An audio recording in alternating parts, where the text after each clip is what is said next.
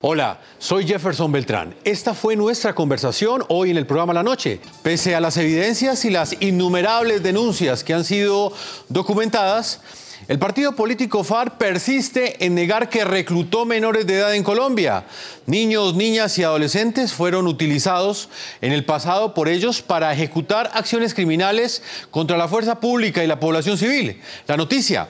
En entrevista con la W Radio de Colombia, la hoy senadora y exguerrillera de las FARC, Sandra Ramírez, advirtió que reconocerá este crimen y que solo pedirá perdón si la Jurisdicción Especial para la Paz logra comprobarlo. Duele mucho ver los señores de las FARC y las señoras de las FARC cómo están haciendo trizas los acuerdos, manteniendo su cinismo, el cinismo que tenían cuando estaban armados en el monte, que desafortunadamente lo mantienen a pesar del el progreso y el avance que ha habido en, la situación de estas personas. También diría que yo no, no, no, conté nada nuevo, no hice ninguna revelación, revelación, como decías ahorita. Lo que hice fue simplemente recordarle a la opinión pública colombiana lo que ya sabemos. Y no solo eso, fue humanizar el problema. Vamos a presentarles un testimonio a esta hora. Nos acompaña Albert. Él perteneció eh, a las FARC. Albert, eh, bienvenido al programa La Noche y me gustaría que comenzara usted hablándonos o por lo menos describiéndonos a qué edad y en qué condiciones lo recluta de manera forzosa las FARC cuando eran una organización de carácter ilegal.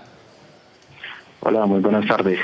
Eh, sí, señor, yo bueno, ingresé a los grupos a los 11 años eh, pues yo no tenía conocimiento, no, no, identificaba en el lugar donde, donde vivía que era un grupo ilegal o cuál era un grupo legal.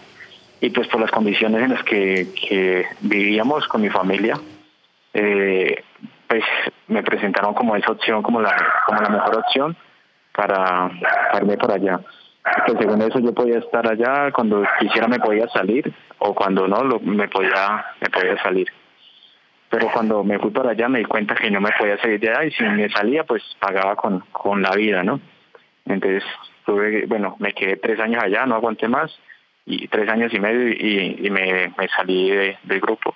Pues tenía 11 años, ya no conocía nada, vivía en el campo, no tenía conocimiento de, de qué era la vida, de qué podía hacer. Y pues eh, cuando me salí, pues me doy cuenta de, del error que había cometido eso costó muchas cosas, ¿no? Perder la familia, eh, familiares muertos y, prácticamente toda, toda mi infancia, toda mi adolescencia. Yo veo muy difícil que la FARC y los desmovilizados de la FARC vayan a reconocer el reclutamiento de menores.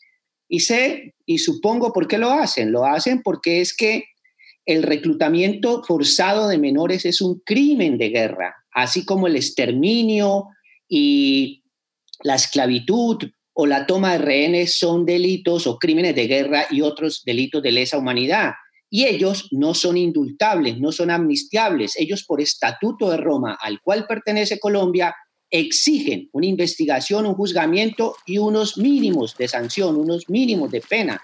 Seguramente otros delitos pueden exonerarse de la pena y reducirse simplemente a que se diga la verdad, pero con estos no es como ven que va a haber un mínimo de pena, alternativa o privativa de la libertad. Ahí se dan posibilidades. Si usted destruyó un pueblo, pues construya una escuela y un hospital. Si usted destruyó un oleoducto, adelante un, proyecto ambiental. Si usted llenó un territorio de minas antipersonas, vaya con los soldados colombianos que no tienen nada que ver con ello, ayudarles a limpiar de esas minas. Pero yo veo que no hay voluntad. En ese caso, esto pasaría a la Corte Penal Internacional. Si quiere escuchar y ver a los protagonistas de la noticia, sintonice NTN 24 de lunes a viernes a las 6 de la tarde, hora de Bogotá, Quito y Lima, y 7 de la noche en la costa este de los Estados Unidos.